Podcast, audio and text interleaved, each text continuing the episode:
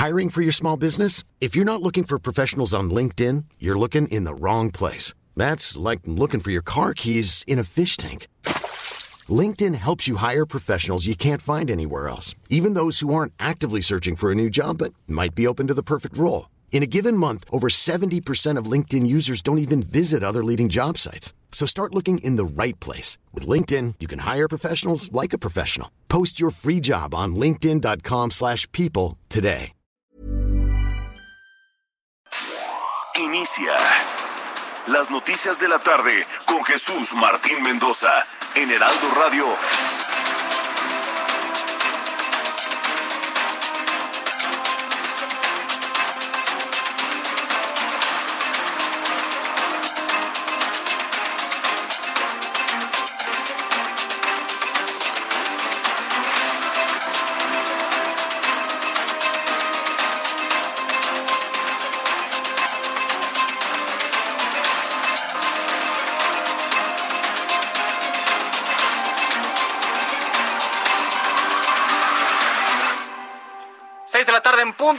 Desde la capital de la República Mexicana. Un saludo a todo el país. A nombre de Jesús Martín Mendoza, titular de este espacio.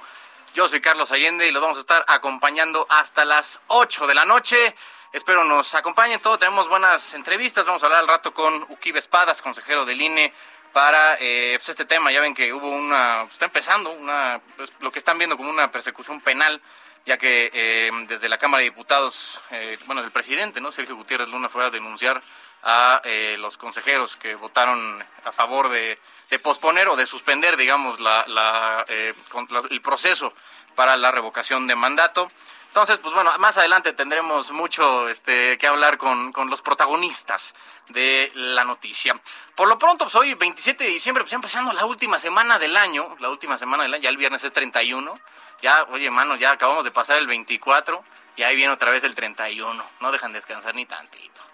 En fin, oigan, y un día como hoy, pues el 27 de diciembre, pues suele, al menos en temas informativos, suele, este, pues bajarse un poquito, ¿no? Como que baja un poco la velocidad. En, en, temas noticiosos, en temas informativos, pero nosotros aquí estamos para todos ustedes al pie del cañón. Y si son medio fans del asunto de la, eh, de la efeméride, ¿no? De qué pasó un día como hoy, Fíjate, para los que sean fans de, Star Wars es un día triste porque hace cinco años se murió Carrie Fisher, la actriz que daba vida a la princesa Leia. Entonces, pues, digo, ahí es el quinto aniversario luctuoso de, esa eh, gran actriz. Que digo, eh, se hizo famosa justo por el rol que de interpretar ahí en la saga de Star Wars. Y pues bueno, también eh, otros asuntos, y este también está bastante interesante, es que en 1836 el gobierno de España reconoce oficialmente a México como Estado independiente. Ya ven que tuvieron esos rollitos, ¿no? De, oh, vamos a reconquistarlos. Y de hecho, Antonio López de Santana, aquel eh, personaje tan odiado y tan vilipendiado, eh, algunos dicen que de mala manera, fue uno de los que repelió el ataque por allá de 1836. Bueno, eso fue hace 185 años que España reconoce oficialmente a México como Estado independiente. Ya, ya casi nos, nos, da, ¿no? Este, el, reconocimiento que pues, nosotros nos dimos a 15 años antes. Pero bueno, así son las cosas luego con la política, el tema de la, diplomacia eh, internacional, la geopolítica, luego como se le conoce. Y en fin, estos son los asuntos eh, que sucedieron un día como hoy, hace ya eh, varios tiempo. Pero bueno, entonces, pues ya, para no andarlos aburriendo con mis cosas, de mis intereses personales de la historia, ¿no? Pues es divertido luego ver qué es lo que pasa, ¿no? Y rememorar, porque luego este, hay, que, hay que ampliar nuestros horizontes culturales. En fin, vamos a ver una, una de las cosas que vamos a ver el día de hoy. La Comisión de Receso de la Suprema Corte de Justicia de la Nación admitió la controversia constitucional emitida por la Consejería Jurídica del Poder Ejecutivo, básicamente el abogado del presidente, en contra del INE por aplazar la consulta de revocación de mandato. Hoy la Fiscalía de Veracruz, la Fiscalía del Estado, reanudó la audiencia de imputación contra el secretario técnico de la Junta de Coordinación Política del Senado de la República, José Manuel N., el asesor también de Ricardo Monreal. Se andan agarrando del chongo durísimo entre, con eso, ¿eh? Ya entre Cuitlagua García y Ricardo Monreal parece que traen un tiro cantado. Bastante, bastante. Ya están dividiendo ahí en Morena. No, hombre, se va a poner esto color morena. Eh, José Ramón Enrique, senador de Morena, informó que va a impugnar la decisión de su partido por elegir a Marina Vitela como candidata a la gobernatura de Durango, porque es algo que, cito, se sacaron de la manga porque el legislador aseguró que en las encuestas él va en primer lugar. ¿Por qué? ¿Por qué siempre pasa en Morena, no? Como todo el mundo cree que en Morena siempre va ganando y cualquier cosa que vaya a lo contrario, es que hay un complot, es que me están aquí queriendo ver la cara, es que, bueno, hombre, me parece que no. Tienen que incluir dentro de la formación política del partido un cursito, ¿no? De saber perder, de lidiar con el fracaso. Se vale, la vida está llena de fracasos, de resiliencia, exactamente, Giovanna. Así tiene que ser. Pero bueno, también pasó con la de Oaxaca, la senadora, que, nombraron a, Salomón Jara y la senadora de Oaxaca, Harp, Susana Harp, este, estaba también en la misma. No, no, que los oaxaqueños quieren una mujer de gobernadora. Y pues, miren, ustedes sabían cuáles eran las reglas de juego, sabían que eran encuestas, que iban a hacer una al partido y otras tres, me parece, unas encuestadoras profesionales. Y ya de todo la mezcolanza de datos eh, estadísticos, ya iban a sacar a quien fuera sus candidatos. Todos sabían las reglas del juego, pero ahora qué casualidad que cuando ya no les favorece, ya no nos parece. El Instituto Mexicano del Seguro Social informó que recaudó 348.729 millones de pesos de cuotas obrero-patronales eh, con corte a noviembre de 2021, con lo que alcanzó la cifra máxima histórica en este rubro. Y esto tiene que ver también con la reforma laboral, ¿eh? han de saber. Porque digo, de las grandes cosas que hicieron, que han hecho en este gobierno, sin duda es la reforma laboral. Porque todo el, tema de los eh, outsourcings abusivos era una tracalada. Es una tracalada para, para los trabajadores mexicanos. Porque le estaban dando en la torre a sus ahorros, ¿no? De las afores y de todo este asunto. Entonces, digo, de las, de las cosas que sí hay que, que reconocer, que están bien hechas, es esta, esta iniciativa, sin duda. Oigan, las acciones del sector aéreo en Estados Unidos cayeron por las casi 4.000 cancelaciones de vuelos internos y externos de eh, nuestro país vecino en las últimas dos, dos semanas a consecuencia de los contagios de la variante Omicron. El presidente López Obrador informó que en enero del año que entra, o sea, ya en una semana, ¿no? Se va a saldar la deuda de la refinería Deer Park. Indicó que la deuda de 980 millones de dólares de la refinería que fue adquirido en la compra se va a saldar a inicios del 2022 con una partida presupuestal destinada para ello.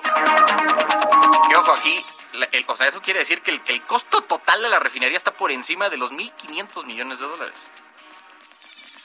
Exacto, iba a ser un ahorrito, ¿no? El que estamos haciendo. No, no, no. O sea, son, son ¿qué era? 596 eh, millones por lo que es la refinería, por las acciones y todo este rollo, más 980 millones de deudas, ¿no? Porque al final son deudas de Shell y los acreedores de Shell dijeron, ah, pues está bien, perfecto, véndelo. Pero a mí me pagas lo que me des, ¿no? Pues no, aquí que yo no vendo piñas. Entonces, este, la cosa nos, nos va, a nos va a terminar costando 1.576 millones de dólares. Y con todo y todo, es más barato que dos bocas. Decisiones. Claudia Sheinbaum, la jefa de gobierno de la Ciudad de México, dio a conocer que desde la inauguración de la verbena navideña el, el 17 de diciembre asistieron cerca de 816 mil personas y esto quiere decir que la visitaron por ahí de 90 mil personas al día. Este lunes, la jefa del Departamento de Salud de Nueva York, allá en Estados Unidos, Mary Bassett, alertó que las hospitalizaciones de niños por COVID han aumentado en el estado y particularmente en la ciudad, donde se han cuadruplicado desde la segunda semana de diciembre hasta hoy. Vamos con nuestros eh, compañeros reporteros urbanos. Eh, vamos con Javier Ruiz primero. Javier, ¿dónde te encuentras? Hola Carlos, ¿qué tal? Excelente tarde. Nos encontramos recorriendo la zona centro de la Ciudad de México, en específico el Paseo de la Reforma, donde vamos a encontrar en general buen avance vehicular, se superan los 40, 50 kilómetros por hora, al menos para quien deja atrás la Avenida de los Insurgentes, que está en dirección hacia la Avenida Juárez. El sentido opuesto en general, también el avance es favorable.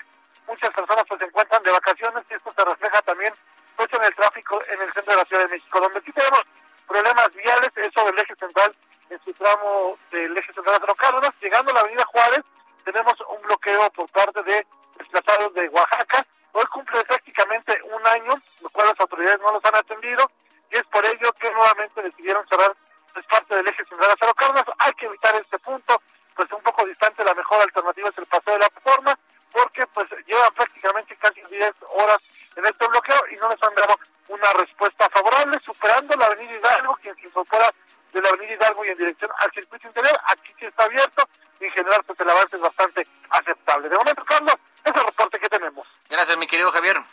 Estamos atentos, buenas tardes. Igualmente, ahí tienen, pues ya normalmente lo que pasa en esta en esta época del año es que también el, el tráfico se, se relaja mucho, ¿no? Ahora como en Semana Santa, pero en esta sí le meten un frenito de mano y como que mucha gente sale como para ver a, a la familia o incluso de viaje. Entonces ahí se, se conjuntan dos grandes razones para, para salir de la ciudad. Bueno, vamos con nuestro compañero también, Gerardo Galicia. ¿Tú dónde te encuentras, Gerardo? Gerardo Suárez, de la capital. Discúlpame, Gerardo. Mi querido Carlos, no, no pasa nada, mi querido Charlie. Eh, estamos recorriendo ya el periférico. Para nuestros amigos que dejan atrás la zona sur de la capital y se dirigen al oriente, van a encontrar ya con bastantes conflictos viales una vez que dejan atrás eh, la zona de Cuemanco. Y es que prácticamente a partir de esta zona eh, terminan los carriles laterales. Es difícil avanzar hacia la zona de la avenida Tláhuac. En mucho tiene que ver también la actividad comercial, justo llegando a la avenida Tláhuac por una enorme plaza comercial y son muchas las personas que están ingresando a la misma. Y el desplazamiento es bastante complicado hasta la zona del reclusorio oriente. Habrá que manejar con mucha, mucha paciencia, de preferencia salir con algunos minutos de anticipación y el sentido opuesto está avanzando mucho mejor. De momento, de lo más complicado lo van a ubicar eh, llegando a su cruce con Avenida Tláhuac y es por operación de semáforos. Y por lo pronto, el reporte. Gracias, Gerardo. Hasta luego. Hasta luego. Y por último, Israel Lorenzana. ¿Dónde estás, Israel? Carlos, muchísimas gracias. Pues tenemos malas noticias para nuestros amigos automovilistas esta tarde y es que se registra un bloqueo a la circulación sobre Cuauhtémoc y Campos Encantada de la colonia de fraccionamiento San Antonio en la alcaldía Escapotzalco. Se trata de aproximadamente 50 personas, las cuales están eh, pues en protesta por la falta de agua y en ese sentido pues demandan a las autoridades de la alcaldía Escapotzalco que se presenten y por supuesto que les suministren agua en sus domicilios. La circulación afectada en este tramo hay que, por supuesto, utilizar como alternativa en estos momentos, sin duda alguna, la zona del Rosario. Esto para evitar un poco los contratiempos que ya comienzan a registrarse aquí en la alcaldía Azcapotzalco. Por último, te tengo información para nuestros amigos que se desplazan a través de la zona del eje 5 norte, pero en su tramo San Juan Dragón, el poniente, por supuesto, 140 con dirección hacia Vallejo, también algunos asentamientos y en el sentido opuesto hacia la zona del Deportivo Reynosa también ya hay algunos asentamientos, esto derivado de lento cambio de luces en los semáforos. Hay que anticipar su paso, superando precisamente esta zona de Tezosomoc. La circulación mejora hacia la zona del Estado de México. Carlos, la información que te tengo. Muchas gracias, Israel. Hasta luego. Hasta luego. Bueno, ahí tienen el reporte vial al último minuto de eh, la Ciudad de México, las calles de- de la Ciudad de México, que les decía, pues, en general el, el tráfico parece estar bastante ligerito, pero hay zonas de la ciudad que siempre se vuelven caóticas más cuando eh, son eh, interrumpidas, digamos, por eh, manifestaciones sociales muy, muy legítimas. En el pronóstico del tiempo, le informo que para el resto de esta tarde-noche, el Frente Frío número 16 se va a desplazar sobre el noroeste de toda la República e interaccionará con una vaguada polar y con la entrada de humedad generada por la corriente de chorro tropical ocasionará intervalos de chubascos en Baja California, Sonora y Chihuahua, así como vientos fuertes y posibles tolvaneras en esos mismos tres estados, Baja California, Sonora y Chihuahua. Además, se pronostica caída de agua, nue- agua nieve o nieve por la tarde-noche y madrugada del martes en sierras del norte de Baja California, condición que se extenderá gradualmente hacia las sierras de Sonora y Chihuahua. Aquí en la Ciudad de México, 21 grados en este momento, una máxima de, 20 de 26, mínima de 9 grados Celsius.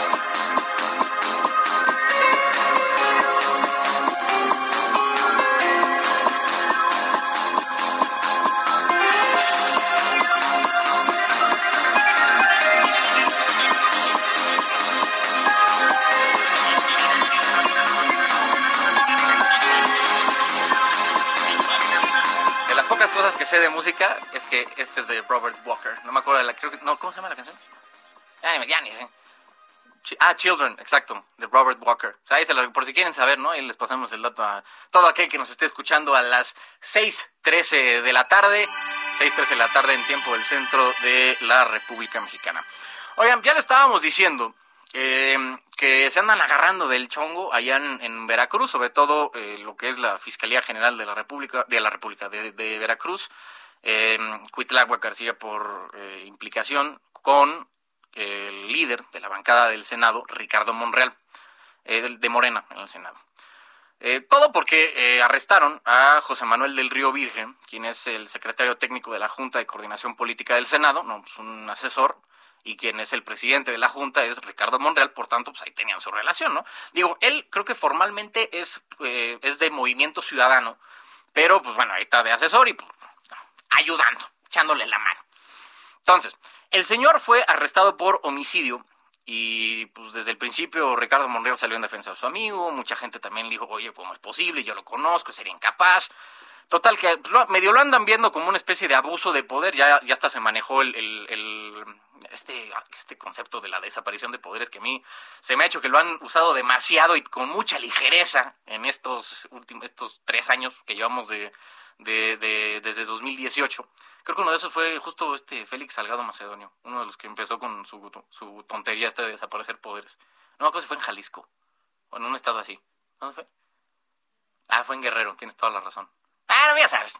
En fin, la cosa es que lo están usando con una ligereza y no es cualquier cosa el tema de la, de la desaparición de poderes. Pero bueno, hoy a las 3 de la tarde fue eh, una comparecencia ante un juez de Veracruz del señor que les acabo de contar, José Manuel del Río Virgen, para que sea definida su situación jurídica, ¿no? Para saber si le van a abrir el, caso, el, este, juicio penal o no. La, la CNDH, Comisión Nacional de los Derechos Humanos, va a investigar si existieron actos u omisiones por parte de servidores públicos de la Fiscalía General de Justicia de Veracruz que resulten violatorios de los derechos humanos del funcionario, le decía eh, José, Manuel del Río Virgen. Sobre este asunto tenemos a nuestro corresponsal allí en Veracruz, Juan David Castilla. Adelante, Juan David. Muy buenas tardes, Carlos. Te saludo con gusto también a todo el auditorio. Así es, esta tarde decenas de personas protestaron afuera del penal de Pacho Viejo, ubicado en el municipio de Coatepec, muy cerca de Jalapa, la capital de este estado. Y esto para exigir la liberación de José Manuel del Río Virgen, funcionario del Senado de la República, que está siendo señalado como presunto responsable en el asesinato de Remigio Tobar, candidato de Movimiento Ciudadano, a la alcaldía de Cazones de Herrera.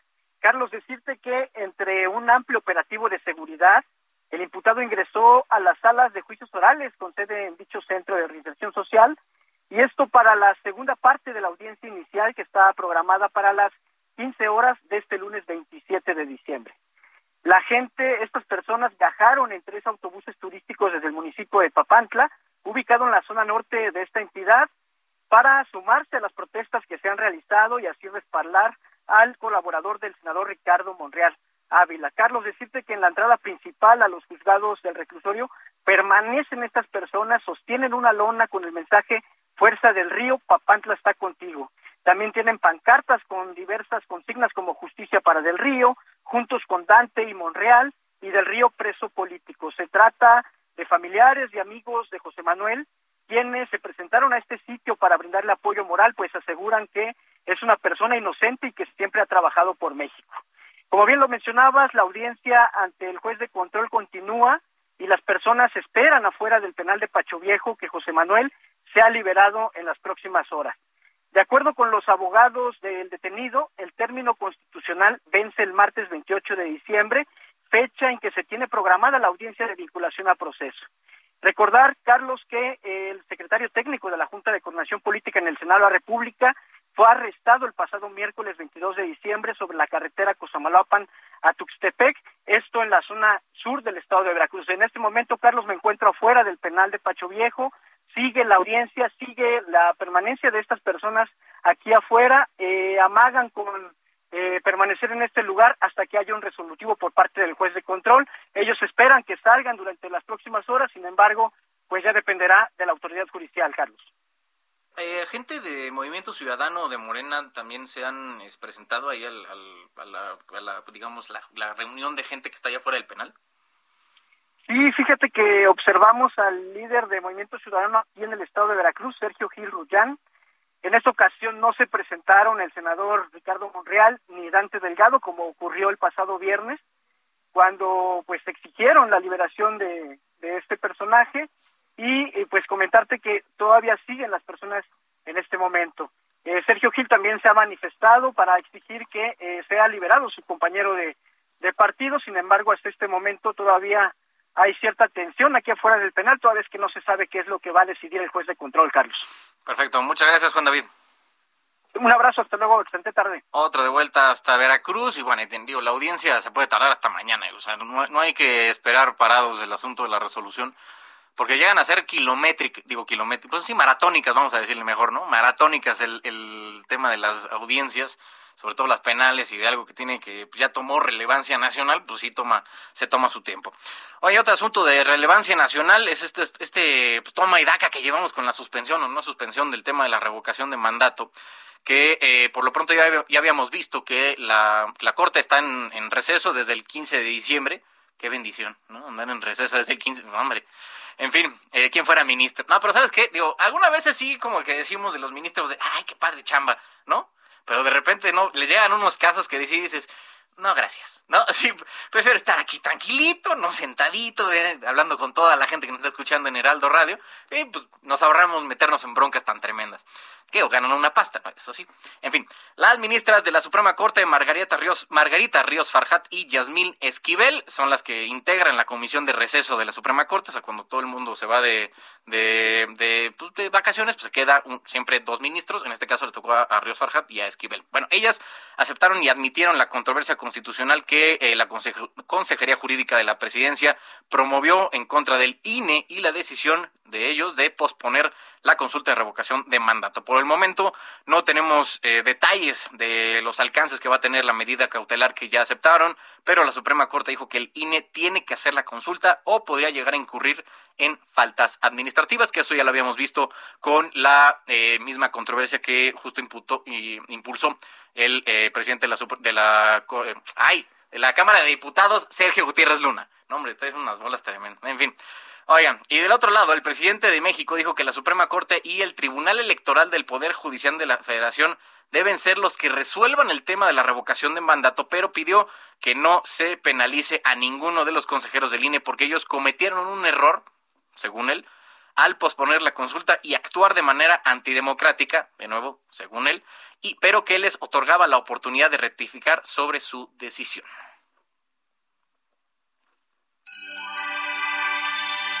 6.21 de la tarde en el centro de eh, la República Mexicana. Oigan, y hasta el sábado 25, eso fue el sábado pasado, ¿no? Día de Navidad, el último, fue el último día para la entrega de eh, firmas para la consulta de revocación de mandato al INE.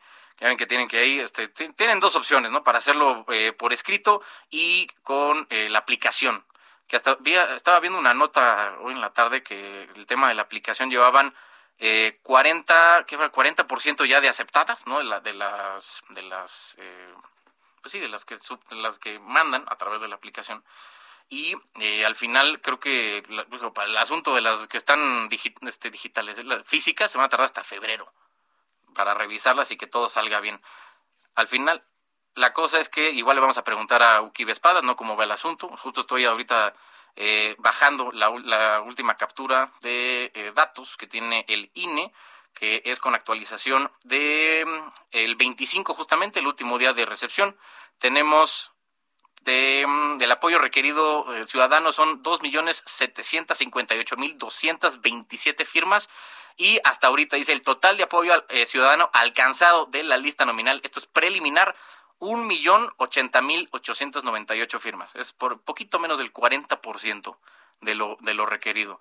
Y más adelante vamos a hablar este, pues más profundamente ¿no? con, el, con el consejero Uquibe Espadas, pero pues han de saber que los requisitos 17, mínimo 17 estados tienen que dar el 3% de su lista nominal y según la, los datos que publica el INE al 25 eh, de diciembre, solamente la Ciudad de México y Tabasco son los estados que lograron superar ese umbral.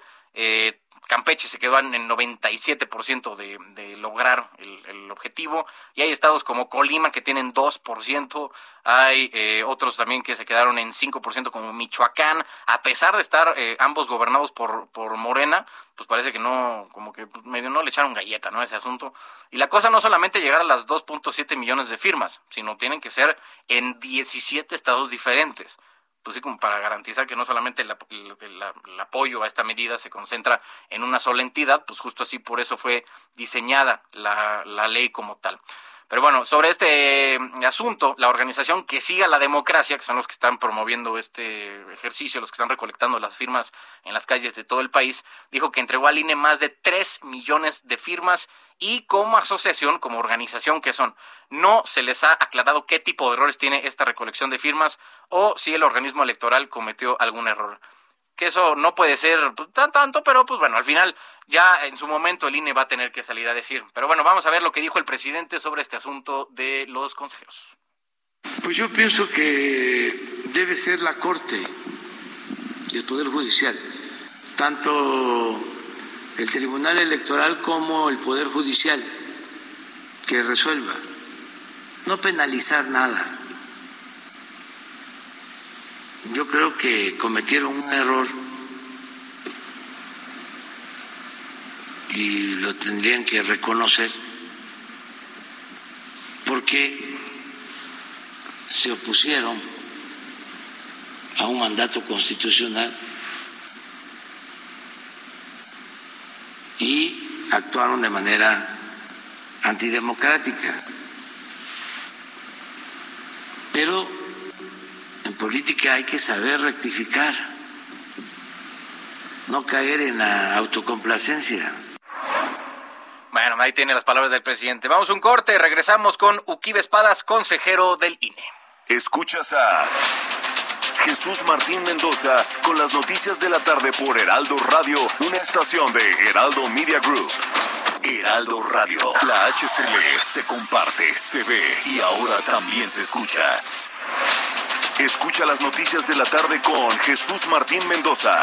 Regresamos.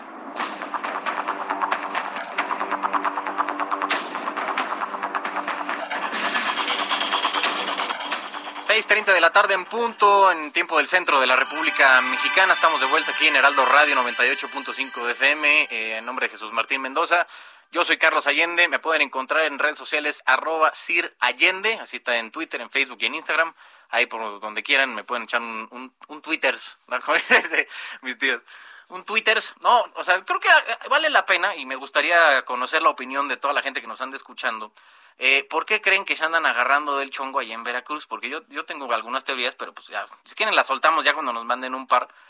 Em, de por qué creen que se, se dio este conflicto ya entre eh, Cuetlagua García y eh, Ricardo Monreal, de la Fiscalía, vamos a decirle.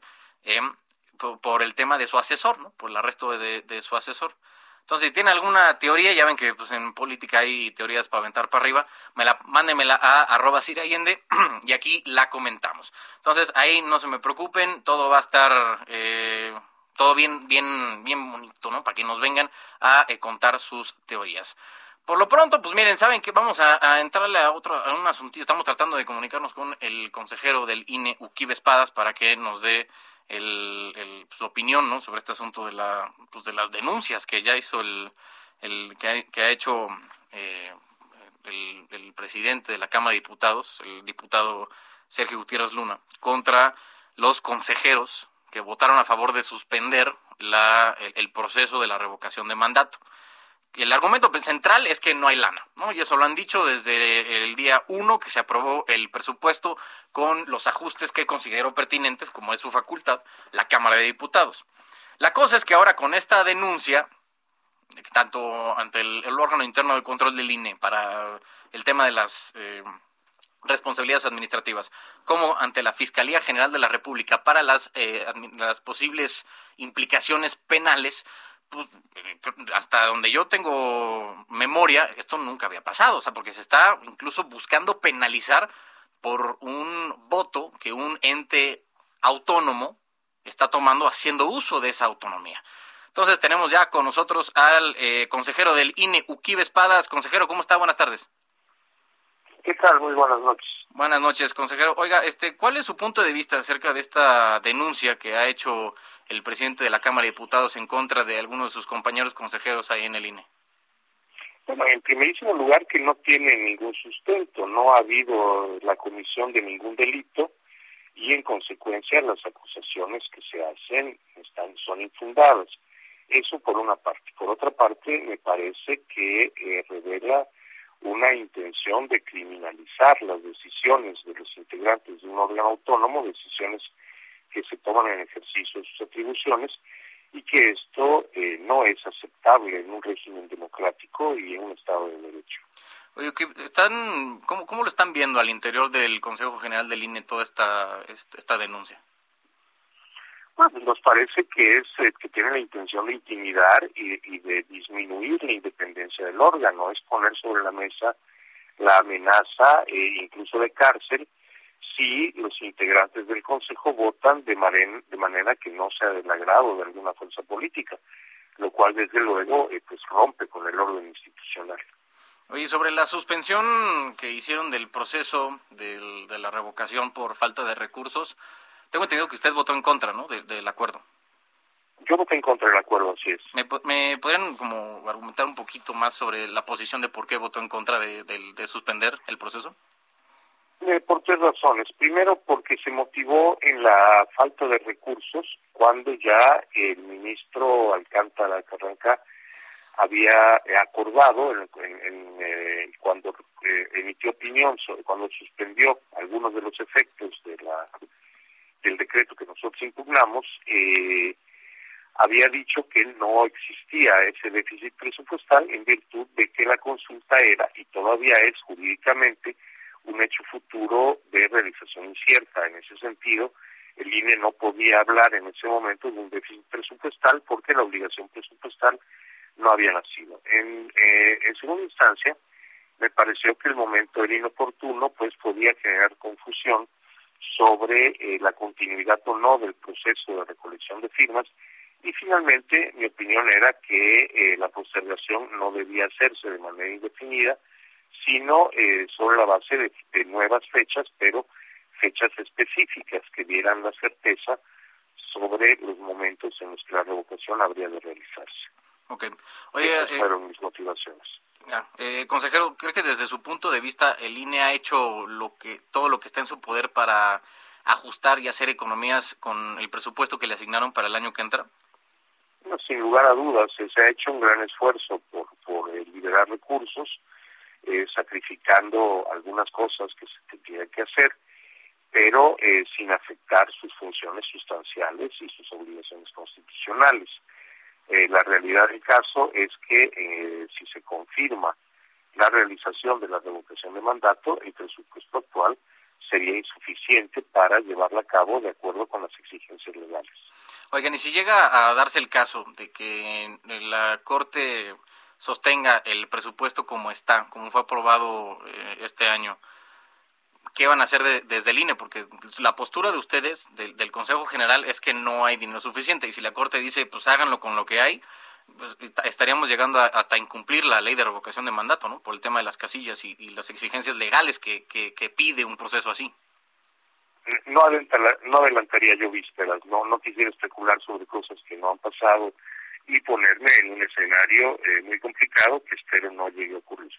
Por lo pronto nosotros estamos a la espera de un fallo de la Corte que nos provea de los recursos necesarios para cumplir a plenitud con nuestras obligaciones constitucionales y legales, eh, cosa que en ningún momento ha estado en duda. Okay. Oiga, este consejero, hablando de este, este tema de la revocación, el sábado fue el último día para entregar eh, apoyos ciudadanos y estaba viendo en la, en la página del, del INE que eh, tienen una cifra total de apoyo ciudadano alcanzado de apenas por arriba de un millón de, firmas, ¿no? de, apoyos. Eh, la organización que está impulsando la recolección de firmas, sobre todo en formato físico, dice que entregó más de 3 millones. Entonces, eh, ¿me podría ayudar a entender más o menos dónde está la, la, discrepancia o si es como se van a ir actualizando la, la cifra en, el instituto? No, hay discrepancia. La cifra que tenemos hasta el momento es efectivamente de las firmas captadas a través de la aplicación eh, electrónica hecha para el efecto. No es no no tenemos todavía cifras de lo que fue entregado en formatos físicos. Ah, o sea, lo que está en el, eh, lo que está en la página es 100% de la aplicación. Así es, cerca del 40% del total ya se cubrió con la aplicación y están por revisarse pues estos cientos de cajas eh, con eh, lo que se nos ha dicho son millones de formatos firmados. Ese es un proceso mucho más lento que el de la aplicación, por obvias razones, y eh, pues ya está en curso y se irán, eh, en algún momento se empezarán a emitir reportes parciales de lo que resulte. Dado el volumen de material a revisar, estos informes desde luego no podrán ser tan ágiles como lo ha sido el reporte diario sobre la aplicación.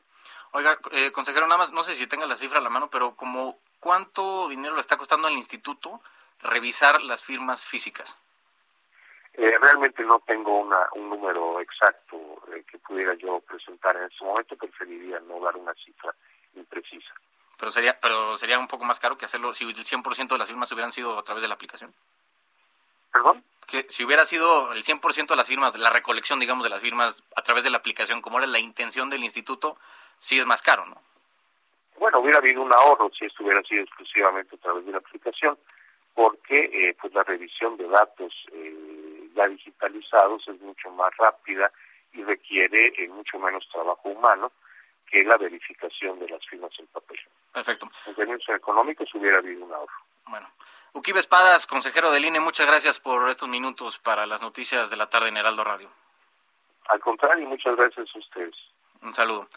Bueno, ahí tenemos las palabras de Uquib Espadas, consejero del INE, sobre su postura que está completamente este, en contra de la denuncia que se hizo desde el Poder Legislativo contra aquellos que, que están, son parte del Consejo General del INE y que pues, parece que están intentando que haya responsabilidades penales en eh, por este por haber no por haber votado un órgano constitucional autónomo por haber votado para eh, suspender el proceso. Que de todo, dentro de todo, UKIP estaba en contra, no, pero pues ahí van, ¿no? Todos estaban en la misma carreta. Y bueno, oigan, el senador morenista José Ramón Enríquez dijo que va a impugnar la decisión de su partido, ya le decíamos eh, empezando el programa, por haber elegido a Marina Vitela como la candidata oficial a la gobernatura de Durango, porque eh, dice José Ramón que en las encuestas él lleva la delantera dijo que va a exigir al presidente de Morena, Mario Delgado, que corrija la decisión, porque si no lo hace, soltará al tigre en Durango. No, no, no. Aquí las cosas en Durango, mano, se van a poner, porque creo que es uno de los estados donde sí puede haber eh, eh, pelea fuerte entre PAN y quien decidan ¿no? amalgamarse, ¿no? y así quieren ir solos con el PRI, con el PRD, los tres, pues sí puede haber ahí eh, pelea. El reporte completo lo tenemos desde Durango con nuestra compañera Elia Castillo. Adelante, Elia.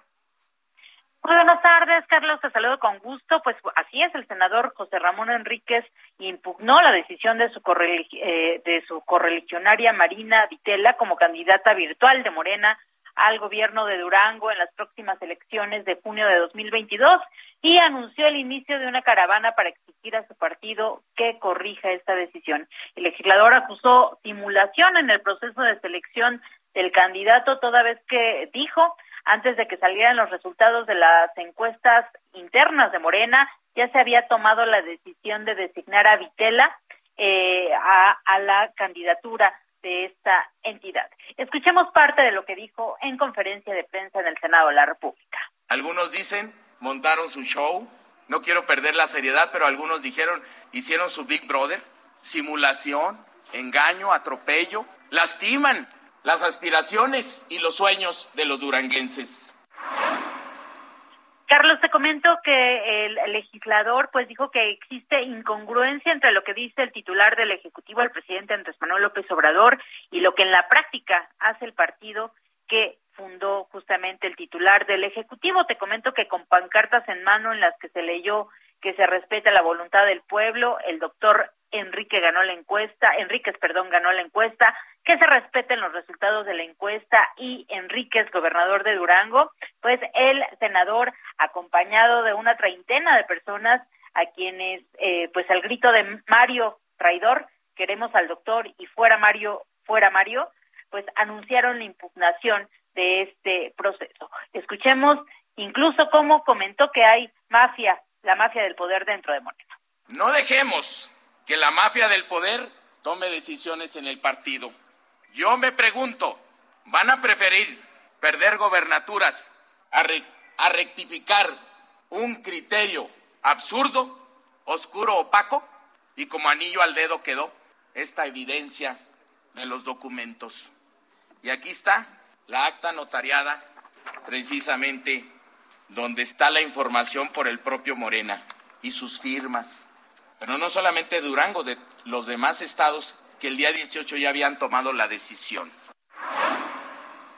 Carlos, el senador advirtió que eso resulta muy riesgoso rumbo a las elecciones presidenciales de 2024. Cuestionó que si en esta encuesta, en las elecciones del el candidato, en la encuesta al candidato de quién será el candidato presidencial para 2024, también se va a violar la eh, pues la determinación de los militantes de Morena para elegir al candidato. Este es el reporte que te tengo. Muchas gracias, Elia. Muy buenas tardes. Buenas tardes. Oye, si no conocen más o menos quién es eh, José José Enríquez, José Ramón Enríquez Herrera, quien está, está haciendo todo este circazo, ¿no? Porque quiere ser candidato a gobernador de Morena, porque sabe que tiene buenas probabilidades de ganar Morena, no él, Morena, como partido en Durango. Este carnal es, eh, oftalmólogo de profesión, o sea, sí es doctor, como tal, por eso decían que queremos al doctor. Es oftalmólogo de profesión y lleva siendo político desde, el 2004. En 2013 fue candidato a la alcaldía de Durango por Movimiento Ciudadano y perdió, perdió esas elecciones en 2013. 2016 volvió a ser postulado para el mismo cargo, para la alcaldía de Durango, este, capital, del municipio de Durango, pero ahora con los colores del PAN PRD, y ahí ya ganó, y después de eso se fue a Morena, bueno, de hecho llegó, fíjense, llegó al Senado como eh, propuesta de Movimiento Ciudadano, Llegó, tomó su escaño, ¿no? Pues, tomó posesión bajo los, colores y el símbolo de, de, Movimiento Ciudadano, pero el 9 de junio del año pasado se pasó a la bancada de Morena. Pues miren, esto de, este tema de las veletas políticas están por todos lados, ¿no? se mueven para donde sopla el viento, mi hermano. Y ahí van, y ahí están muy felices de la vida, viendo para dónde hay que saltar con tal de llegar al poder, ya sea al poder municipal, a un poder estatal o incluso al federal. Oigan, y el padre Solalinde, Alejandro Solalinde, todo el mundo lo ubica, ¿no? Bastante eh, famosón, dijo que el presidente Andrés Manuel López Obrador tiene rasgos muy importantes de santidad por su objetivo de ayudar a los pobres como Jesucristo lo hizo en su época. Miren, me voy a quedar callado, porque, dijo, mano, ya de empezar a hacer esas comparaciones. Desde el principio el movimiento de la 4T me parece un poco eh, arrogante por querer tomar un lugar en la historia que la misma historia no le ha asignado, porque está poniendo este movimiento, el, gobierno que estamos viendo hoy, a la altura de lo que fue la independencia, la revolución y la reforma. Y perdón, pero, o sea, así, así parece, eso es lo que suena en Palacio Nacional todos los días en la mañana. Así, a las 5 de la mañana que se levanta el, presidente, a esa hora, así.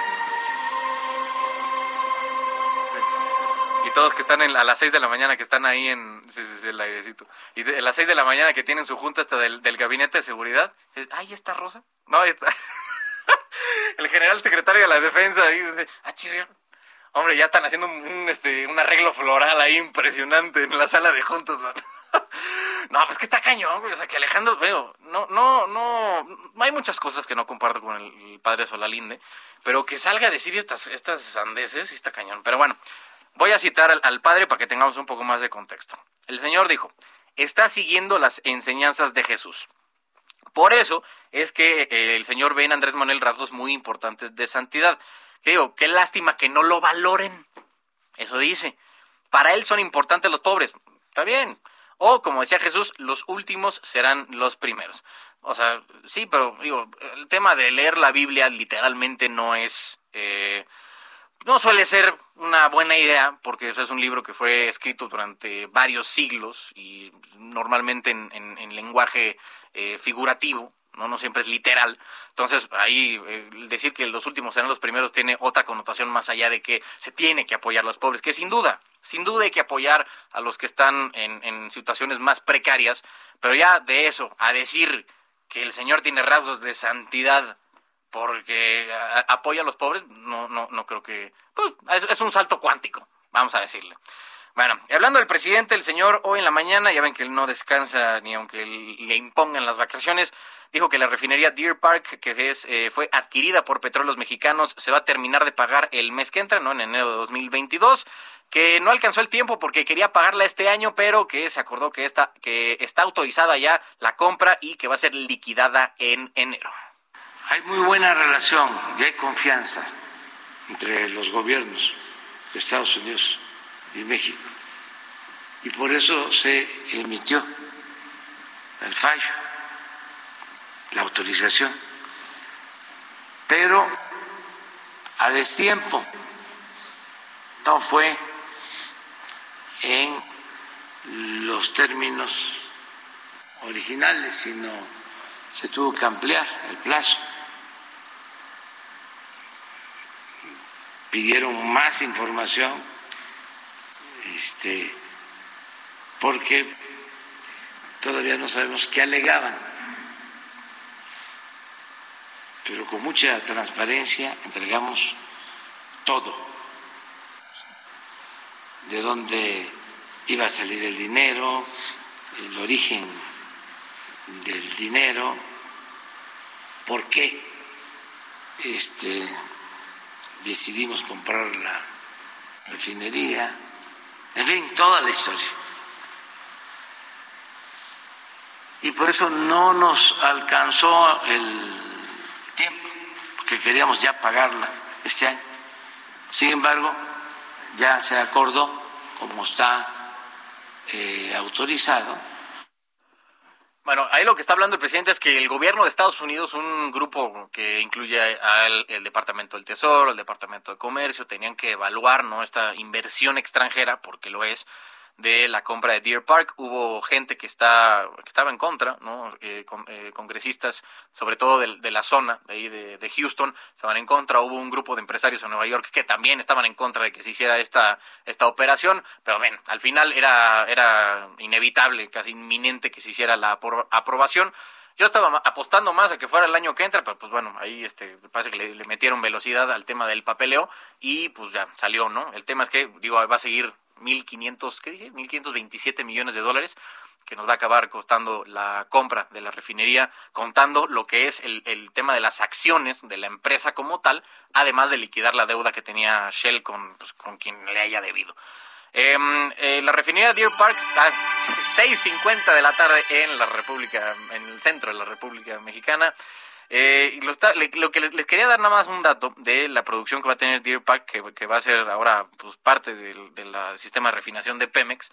Eh, van a ser 110 mil barriles de gasolina que va a producir y 90 mil de diésel entre otras cosas. Ya ven que cuando refinas petróleo no solamente sacas gasolina, puedes sacar, ya les decía, gasolina, diésel, algunos eh, otros petrolíferos, eh, naftas, etc., etc., etc. Entonces ahí la, la cosa es que van a, subir 110 mil eh, barriles la producción con esta adquisición de petróleos mexicanos que dentro de los expertos que he consultado, todos están diciendo es una buena decisión e incluso podría llegar a sustituir dos bocas, pero pues ahora queremos las dos, ¿no? Porque sí, pues dos bocas que va a salir 13 mil millones de dólares, ¿no? Hasta donde tengo entendido, pues sí, mano, sí nos va a salir mucho más barato, casi 10 veces más barato con todo y todo. En fin, bueno, cambiando de tema un poquito eh, al asunto de la, de la pandemia, que todavía sigue y sigue como, como nunca ahora con los contagios de la variante Omicron, el doctor Amir Khan, eh, médico del Servicio Nacional de Salud allá del Reino Unido, descubrió que los sudores nocturnos abundantes son un nuevo síntoma del COVID-19 relacionado con la variante Omicron, eh, que no se había presentado antes. Otros habían dicho que era la pérdida del olfato y el gusto. Eso parece que ya con la variante Omicron ya no está. Eh, uno de los eh, síntomas característicos son sudores nocturnos abundantes. Entonces, si se despiertan en un charco de su propio sudor, eh, pues váyanse a hacer una prueba. Explicó que el doctor Khan que la mayoría de sus pacientes infectados con esta mutación presentan estos sudores excesivos mientras duermen por la noche al grado de necesitar cambiarse de ropa, que es normalmente lo que pasa con, con este, con, tienes una fiebre muy alta, ¿no? Si te da una sudoración así tremenda y es de la peor que te puede pasar. Pero bueno, eh, 6.52 de la, de la tarde en... Eh, en, en, el centro de la República Mexicana. Oigan, hay una nota, dentro de todo lo que pasa en el mundo este, de la política, de repente eh, hay que darle una, una, parte bonita a todo el asunto de, la, de las noticias. Em, ya ven que va a regresar, ya están regresando todo el tema de los conciertos, ¿no? Ya va a haber más. Coldplay dijo que ya va a regresar a los, a los escenarios, al menos aquí en, en nuestro país. Y pues digo, como pasa con bandas que son famosas mundialmente, los boletos acaban en friega. Bueno, hubo un chamaco, un niño, que como regalo de Navidad eh, le dieron boletos para ir a ver a Coldplay. Y miren, eh, pues, estamos en radio, ¿no? Vamos a tener que usar un poco la imaginación para que vean, pero hay un momento en que el niño abre su regalo, ve que son los boletos para ver a Coldplay y corre a abrazar a su, a su mamá. ¡No! ¡No! ¡Boletos para Coldplay!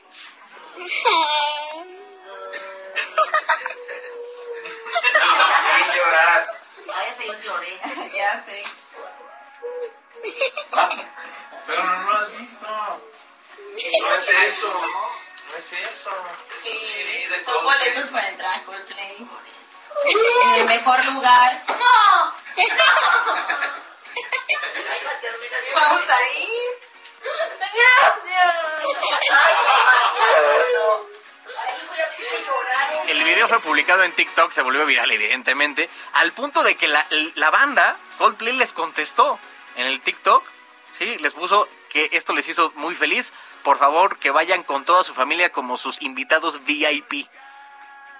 Que le, que le manden un mensaje directo a la, a la banda y que lo va ahí a, lo van a arreglar. Ven nada más, güey.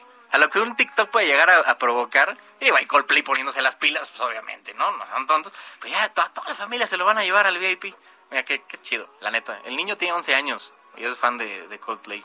Qué bueno. Bueno, con esta este, gran canción de Coldplay nos vamos al corte.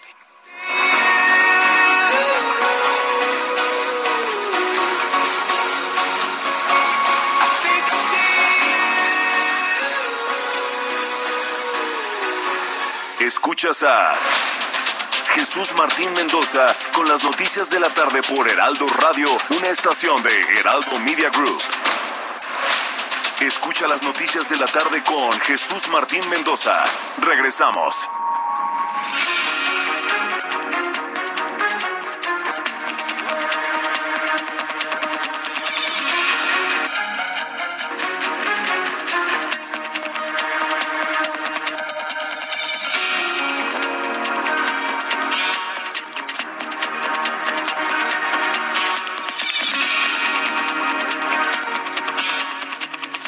Aquí en Heraldo, Heraldo Radio 98.5 de FM. Son las 7 en punto de la tarde en tiempo del centro de la República Mexicana. Vamos a un resumen de noticias. En entrevista con el Heraldo, Radio, Uquiba Espadas Ancona, consejero del INE, dijo que la demanda emitida por el presidente de la Cámara de Diputados, Sergio Gutiérrez Luna, para por aplazar la revocación de mandato no tiene ningún sustento y que su intención es criminalizar las decisiones de un organismo autónomo, así como intimidar a los consejeros si votan por algo que no es del agrado de alguna fuerza política. Bueno, en primerísimo lugar que no tiene ningún sustento, no ha habido la comisión de ningún delito y en consecuencia las acusaciones que se hacen están son infundadas. Eso por una parte. Por otra parte, me parece que eh, revela una intención de criminalizar las decisiones de los integrantes de un órgano autónomo, decisiones y que esto eh, no es aceptable en un régimen democrático y en un Estado de Derecho. Pues nos parece que es eh, que tiene la intención de intimidar y, de disminuir la independencia del órgano, es poner sobre la mesa la amenaza e incluso de cárcel si los integrantes del Consejo votan de de manera que no sea del agrado de alguna fuerza política. El Ministerio de Salud Pública de Paraguay confirmó los primeros casos de la variante Omicron en el país. Eh, se trata de tres jóvenes que llegaron a, su país, a Paraguay, procedentes de Cancún, Quintana Roo. Los infectados regresaban de un viaje turístico. Oye, pero si filtraron de Cancún, entonces en Quintana Roo también ya hay, ¿no? Digo, no, no, según yo ya en la, en la base de datos esta que tienen a nivel eh, mundial todavía no, no, está registrado, pero pues bueno, era obvio, ¿no? Con la cantidad de pruebas que se hacen en este país, pues, de acá hay que encontrar todos y va a estar canijo. Bueno, en más noticias internacionales, el zoológico de Buin en Santiago de Chile administró a tres, tres leones, tres tigres, parece trabalengua, esto no manchen Tres leones, tres tigres, tres pumas y un orangután contra COVID-19 con la vacuna experimental desarrollada por el laboratorio Zoetis, por ser de las especies más susceptibles al contagio de este virus. Vaya, eh, inyectaron a 10 a diez, eh, animales, todas especies diferentes, para ver cómo reaccionaban. Tras esto, Chile se convirtió en el primer país latinoamericano en administrar la vacuna anti-COVID en animales. Los Centros para el Control y la Prevención de Enfermedades, los CDC allá en Estados Unidos, informaron que el aislamiento recomendado para las personas que contraen COVID se redujo de 10 a 5 días después de presentar síntomas porque las personas son más infecciosas durante los primeros días y si al terminar este lapso de tiempo ya no se presentan síntomas, están hablando de los 5 días, se pueden retomar actividades. En Israel, un brote de gripe aviar en el norte del país ha matado al menos a 5.200 grullas migratorias y ha obligado a los granjeros a sacrificar a cientos de miles de gallinas, al tiempo que las autoridades intentan contener lo que catalogaron como el desastre de vida silvestre más letal en la historia de la nación. Uri Nabé, un científico de Israel, dijo que la situación aún no ha sido controlada.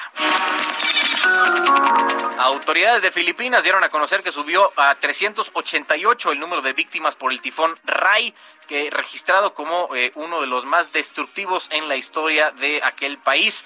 Por el momento se contabilizan 60 personas desaparecidas, por lo que el gobierno filipino informó que la cifra de los fallecidos todavía puede aumentar. Este lunes la Asamblea Nacional de Venezuela aprobó la continuidad constitucional de sus funciones desde 2015 y la presidencia interina encabezada por Juan Guaidó mediante la reforma del Estatuto para la Transición porque esa, estoy citando, es la única decisión coherente y constitucional para salir de la dictadura. La Agencia del Medicamento de Corea del Sur dio su visto bueno al uso de emergencia de Paxlovid, es la pastilla antiviral desarrollada por Pfizer para tratar el coronavirus en aquellos pacientes con mayor posibilidad de presentar síntomas graves. El Ministerio de Seguridad Alimentaria y Farmacéutica destacó que los resultados de las pruebas de este medicamento muestran cómo tras su uso en enfermos con síntomas leves y moderados se redujo en un 88% los riesgos de ser hospitalizado e incluso de morir. Ahí tienen el resumen hasta el momento a las 7.05 de la tarde en tiempo del centro de la República Mexicana. Eh, y sobre este asunto de, las, de los tratamientos orales de, contra el COVID, el, el de Merck parece que tiene una efectividad más baja de lo que se esperaba. Habían dicho que el 50% y ahora creo que la revisión de, nuevos estudios está en el 30%. Entonces parece que aquí Pfizer está ganando el tema de la pandemia, mano. Pero bueno, vamos con eh, nuestros reporteros, compañeros reporteros viales. Eh, vamos con Javier Ruiz. Primero, Javier, ¿dónde te encuentras? Hola, Carlos, en la Avenida de los Insurgentes, ¿dónde vamos a tener ya problemas viales? Ahora sí, al menos para quien se desplaza de la zona de la Avenida Chapultepec y para llegar hacia el paseo de la reforma o bien para continuar a los ejes 1 y 2 norte. El sentido opuesto también con agos que son provocados por la operación de la luz roja de los diferentes semáforos, problemas para cruzar el eje 3 sur y más adelante también llegando al entronque con el viaducto Miguel Alemán y el viaducto, este sí con verdaderos problemas viales, desde Revolución la circulación a vuelta de ruedas para quien desea llegar al eje central Lázaro Cárdenas o bien para continuar a la calzada de Tlalpan.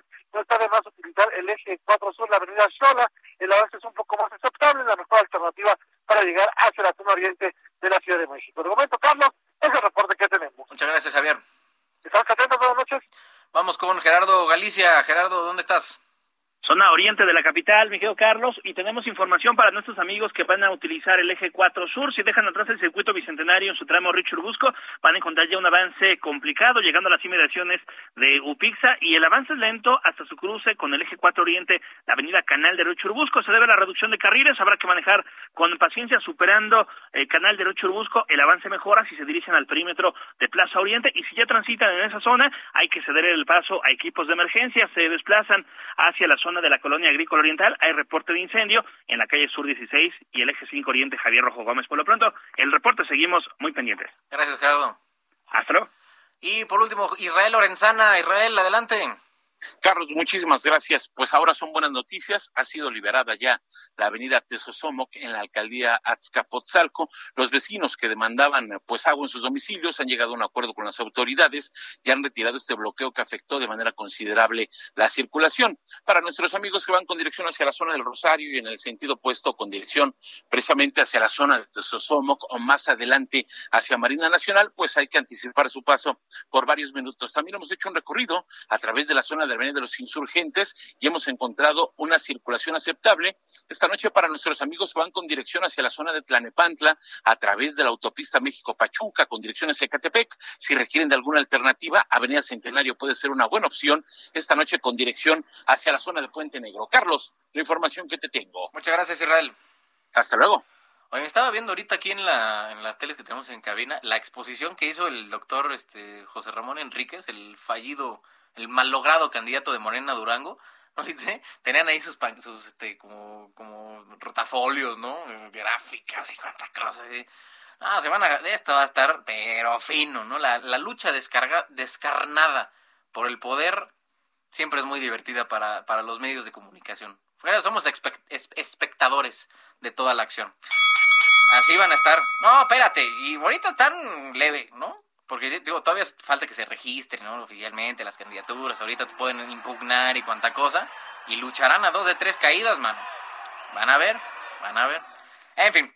Oigan, y otro que cayó hablando de esto, el gobernador de Nayarit, Miguel Ángel Navarro Quintero, informó que el ex titular de la Unidad de Inteligencia Financiera, la UIF, el señor doctor Santiago Nieto Castillo, a partir del mes de enero del 2022 se va a sumar a su administración a desempeñar un cargo similar al que tenía en la federación, pues algo tendrá, ¿no? Me imagino que Nayarit tendrá su unidad de inteligencia financiera o algo parecido para eh, monitorear, ¿no? El, sistema bancario desde su estado que pues miren, no, no sé qué tan, tan qué tanta lana este, se mueva allá por Nayarit, pero siempre es bueno que haya una, una revisión, una vigilancia profunda de todas la, las idas y vueltas del dinero en, en ese estado y en general del país. Oigan, y un, un este, la jefa de gobierno, perdón, de la Ciudad de México, Claudia Sheinbaum, dio a conocer que han subido los casos de COVID aquí en la capital del país, pero que a pesar de eso, de que ha, subido número de casos, no va a haber cambio de semáforo ni cierre de actividades en toda la Ciudad de México.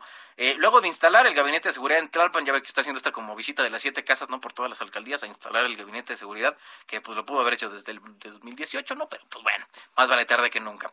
Luego de instalar el gabinete de seguridad en Tlalpan, la eh, mandataria capitalina dijo que a pesar de que aumentaron los contagios, no ascendió el número de hospitalizaciones, porque eso lo sabemos, ¿no? La variante es más contagiosa, al parecer no es tan grave. Además, dijo que va a sostener una reunión con la secretaria de Salud, la doctora Oliva López, y eh, con el director general de la Agencia Digital de Innovación Pública, Eduardo Clark, para hacer una revisión de Omicron, esta variante que está tomando al mundo por eh, oleadas del SARS-CoV-2. En más asuntos de la capital, aquí la jefa de gobierno dijo que durante los 10 días de la verbena navideña, que está instalada en el Zócalo, eh, se recibieron un poco más de 80 mil personas al día para un total de 816 mil visitantes, entre 80 y 90 mil personas en promedio, según eh, cifras del gobierno de la Ciudad de México. La jefa va a revisar en conjunto con las autoridades sanitarias de su gabinete el incremento de casos de COVID-19 en la capital, pero sin cerrar ni cancelar ninguna de las actividades, en especial las económicas. Son alrededor de 90 mil personas diarias las que están llegando a la verbena navideña, 816 mil a la fecha, a lo mejor son las mismas que van tres veces, pero eh, son 816 mil que se han contabilizado en la entrada y son alrededor de 90 mil, poco más diarias. Eh, permanece hasta el 31 de diciembre. En la tarde vamos a hacer una revisión con Secretaría de Salud eh, para ver exactamente el tema de Omicron, que ha incrementado un poco el número de casos eh, no así el número de hospitalizaciones. Entonces el día de hoy vamos a hacer una revisión, no hay cambio de semáforo ni tampoco pensamos cerrar ninguna actividad económica. Bueno, ahí tienen, ¿no? Cómo está el asunto de los contagios, que digo, sabíamos ¿no? que, que los contagios iban a subir, pues el movimiento de gente sube, las convivencias suben en, en diciembre, y ahora si le sumamos el factor Omicron a toda esa convivencia cercana que tenemos con familiares y amigos a propósito de las fiestas de fin de año, pues era, era lógico ¿no? que, fueran a subir los casos, pero pues sí, sin duda, algo que sí comparto un poco con, con la decisión del, del, gobierno de la Ciudad de México es que el número de casos es prácticamente imposible de controlar si no eh, metemos un, una si le bajamos el switch, digamos, si le metemos un freno de mano como tuvimos eh, por ahí de abril, mayo del año pasado, que fue una catástrofe muy fuerte que dejó a mucha gente sin, sin ingresos y sin trabajo, eh, a menos que se haga eso, controlar los contagios está medio canijo.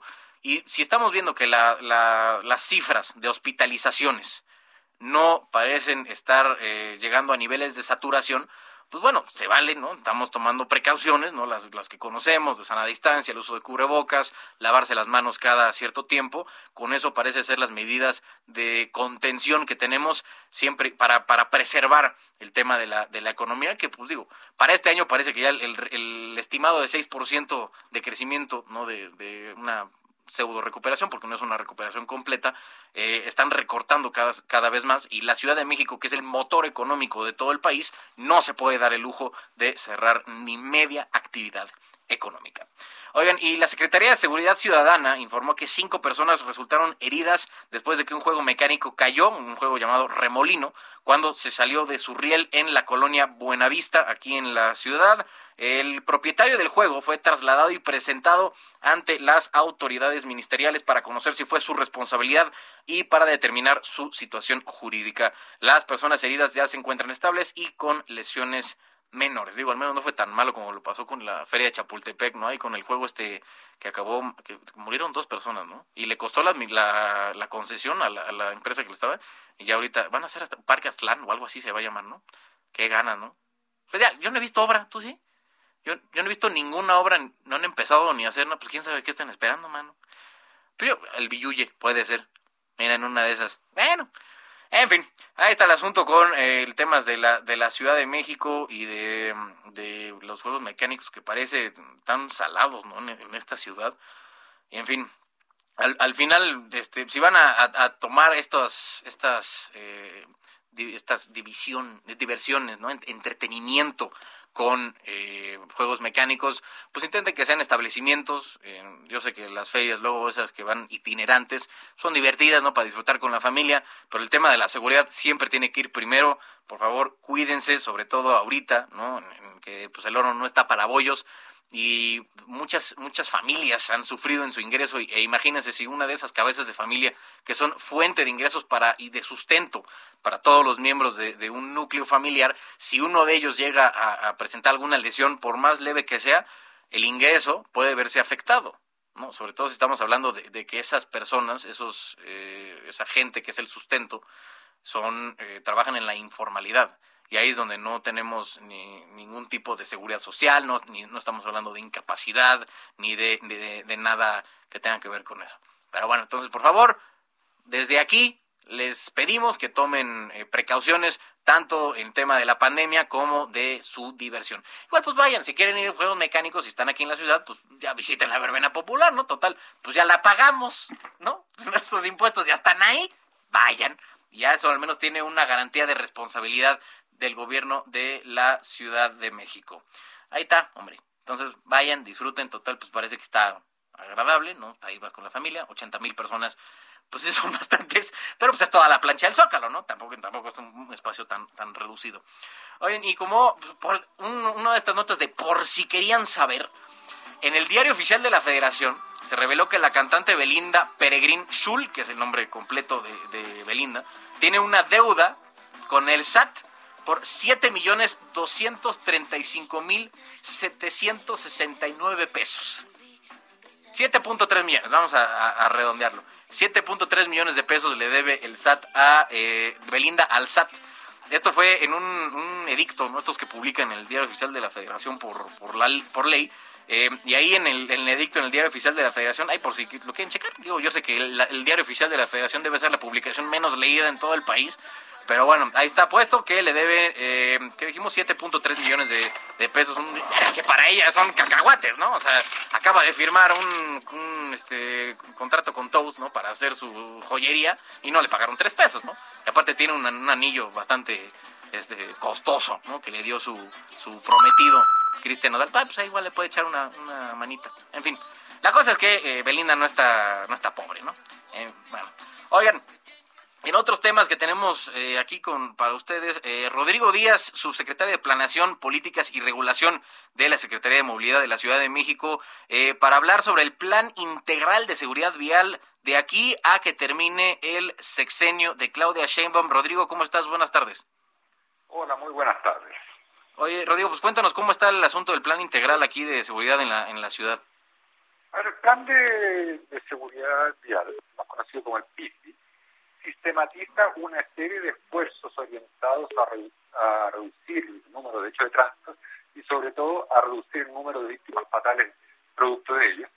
Y se plantea como, insisto, una serie de estrategias concatenadas de aquí al año 2024, que fija como meta reducir un 30% del número de víctimas fatales para ese año. Ok, ¿y cuáles son algunas de esas acciones eh, concretas que, que podemos eh, ir viendo aquí en la ciudad?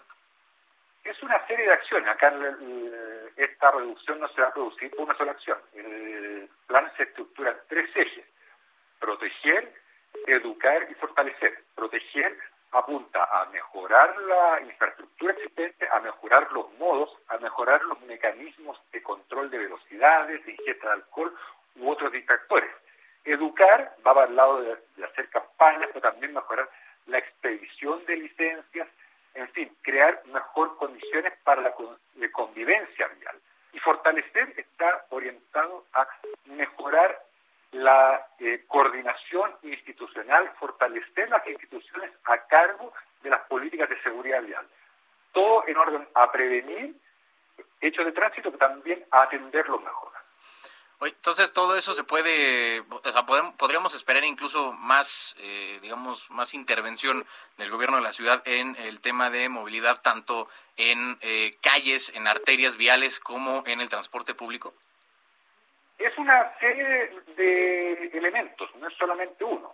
Hay, por supuesto, un reforzamiento a la mejora de infraestructura, haciendo más cruces seguros, haciendo calles más seguras, orientadas a proteger a los ciudadanos más vulnerables de la vía, como peatones y ciclistas, pero también en medidas concretas para prevenir, por ejemplo, la conducción con alcohol, para prevenir el uso de distractores como celulares, por ejemplo, eh, cuando conducimos, pero también en educar a todos los usuarios de la vía. Es decir, es un plan integral, de eso se trata. ¿Y cómo van a hacer para, para el tema de la educación?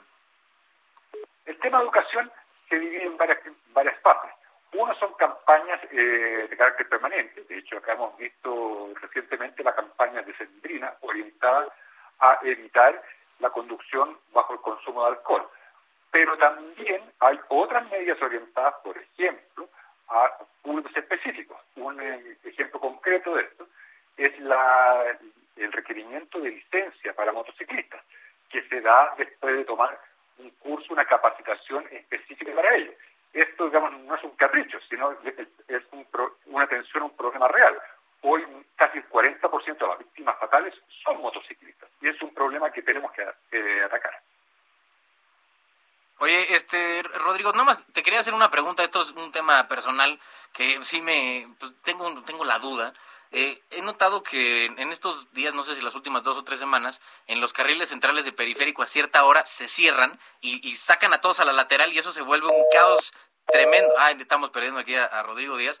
Pero no, sí, sí, sí, no, le dijo, ah, no, pocos, ¿no?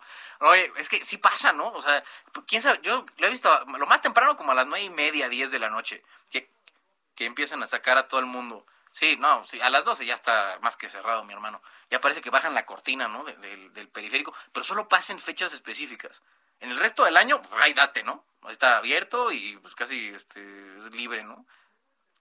El, asunto es que ahorita vamos a ver con, con este Rodrigo Díaz para ver este pues, cuál es el, el, fundamento, ¿no? Porque si es un, asunto, es que, Rodrigo, este te pregunta, no sé si alcanzaste a escuchar como el planteamiento, pero te decía que esto es un asunto pues ya un poquito personal y ya estamos aquí viendo también de nuestro compañero operador, que eh, a cierta hora del, del, de la noche eh, se cierran los carriles centrales de periférico, o sea, los avientan todos a la lateral y eh, pues eso acaba generando un caos justo allá. Entonces, nada más como para preguntarte cuál es el, razonamiento detrás de esto. Esto se llama eh, operativo de cierre de vida. La razón eh, de esto es que lamentablemente a horas de la madrugada muchas vías de acceso controlado a la ciudad son ocupadas como verdaderas pistas de carrera. Pistas de carrera que, en las cuales además es muy común que algunos de los corredores estén bajo la influencia del alcohol. Eh, esto no es un capricho. Eh, las estadísticas nos dicen que gran parte de los hechos de tránsito con resultados de víctimas fatales se da precisamente en estas vías eh, en horario nocturno. Por eso es que se ha reforzado el cierre de algunas de estas vías para precisamente obligar a los conductores a ocupar las calles laterales donde las velocidades son menores. Es cierto, esto puede generar alguna molestia en algunos, es cierto, también pagan justos por pecadores, pero finalmente los resultados nos dicen que tenemos hoy menos víctimas fatales al cerrar estas vías que lamentablemente, como decía anteriormente, son verdaderas pistas de carrera durante la noche. Oye, Rodrigo, ¿qué otras, además de periférico, qué otras eh, vialidades se cierran con este programa? Ahí está, eh, estamos viendo poco a poco, porque son bastante intensidad en, en personal. Estamos partiendo por periférico, que también se ha realizado en circuito interior en algunas partes, y así estamos evaluando distintas eh, alternativas donde veamos precisamente que eh, tenemos gran incidencia de hechos de tránsito, donde se desarrollan altas velocidades y donde se puede hacer esto. También no, esto no, no es posible hacerlo en todas las calles. Sí. Oye, ¿y es, y es temporal o, porque me acuerdo no haber, haber, visto estos cierres, así creo que es un año y en buena parte del año no se hace. Entonces, nada más es eh, por el tema de las fiestas decembrinas o es justo que están viendo eh, qué funciona mejor, a qué, hora, cómo funciona. Hay un reforzamiento en fiestas decembrinas, efectivamente es así, que ha ido acompañado también con un reforzamiento del alcoholímetro. Sin embargo, ya se, estamos estudiando viendo cómo podemos hacer de esto una, una medida permanente. Insisto, estamos estudiando, todavía estamos evaluando, siempre hay que hacer algunas correcciones, evaluar eh, cómo funciona, pero en general los resultados que hemos tenido han sido satisfactorios. Bueno, Rodrigo Díaz, subsecretario de Planeación, Políticas y Regulación de la Secretaría de Movilidad, gracias por estos minutos para el, el Heraldo Radio. Muchísimas gracias a ustedes. Que tengan muy buenas noches. Muy buenas noches a Rodrigo Díaz. Luego es, medio complicado este asunto de decir Heraldo Radio. Todo junto. Me ha pasado también en televisión. Tengo que decir, bueno, gracias el Heraldo. Y se me, se me lengua la traba ahí a la mitad de la palabra. Una disculpa, señor Heraldo. Este, bueno, oigan, este, me pueden encontrar en redes sociales, arroba Sirayende, en Twitter, Instagram y Facebook, ahí para que pues, nos manden lo que opinan de este programa, ¿no? Si a ustedes también les ha tocado las, el cierre de los carriles centrales en periférico, arroba Sirayende, corte, volvemos. Escuchas a Jesús Martín Mendoza con las noticias de la tarde por Heraldo Radio, una estación de Heraldo Media Group. Escucha las noticias de la tarde con Jesús Martín Mendoza. Regresamos.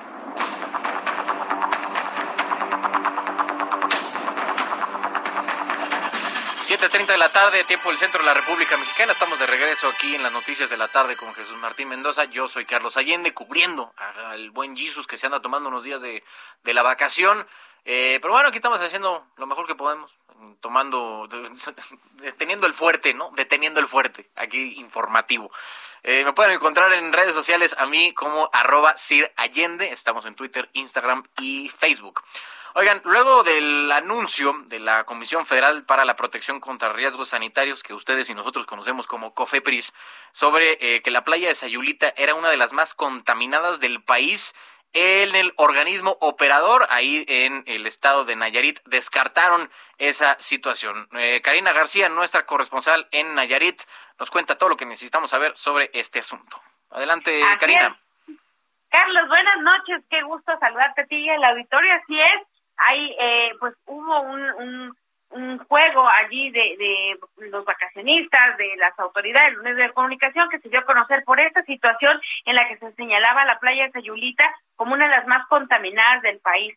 Y el director de Oromapas en Bahía de Banderas, que es donde se ubica este lugar, Josué Raúl Gutiérrez, director eh, del del organismo, explicó que luego de esta publicación se ordenó un nuevo monitoreo en la misma playa y se descartó que existan pues resultados negativos y por lo tanto dice que son aptas para el recreo de las personas. Puntualmente señaló en un comunicado. Se ordenó que fueran tomadas varias muestras en la playa de Sayulita, por supuesto en el mismo punto donde Cofepris tomó la suya, teniendo como resultado 203 niveles permitidos de enterococo sobre 100 mil mililitros de agua, lo que es el límite permitido, pues dice, son 200. Resultado con el cual a principios de noviembre la CONSPRISNAI, que es el organismo vigilante en Nayarit, felicitó al gobierno municipal por estos resultados, informó Gutiérrez, quien dijo que por esta situación no se consideran riesgos a la salud. Y eh, hubo un extrañamiento de parte de esta dependencia municipal a la federal por este anuncio, ya que dice, eh, a la par de que sale esta confirmación de que no es apta, no hay ninguna multa que pueda hablar o dar referencia del mal funcionamiento de las plantas de tratamiento de aguas y que por lo tanto esté contaminado el sitio. Mientras tanto, pues eh, hay bastantes vacacionistas en esta playa. El anuncio no mermó en la situación del interés de los vacacionistas y podría en los próximos días hacerse un nuevo monitoreo. Sin embargo, vamos a estar a la espera de lo que digan las autoridades, los hoteleros y demás involucrados en esta región. Vamos a estar pendientes, Carlos. Muchas gracias, Karina. Buenas noches. Saludos hasta Nayarit. Oigan, ya estaba viendo justo en, este reporte que también hace la, la, Cofepris, ¿no? ¿La Conagua o la Cofepris? ¿Cuál eran las dos? Cofepris. Sobre este asunto que también en, Acapulco también tiene lo suyito, ¿eh? Allá en Guerrero hay varias playas que también están, eh, pues, digamos, con niveles de de cosas que no queremos saber, que estamos nadando entre, entre eso.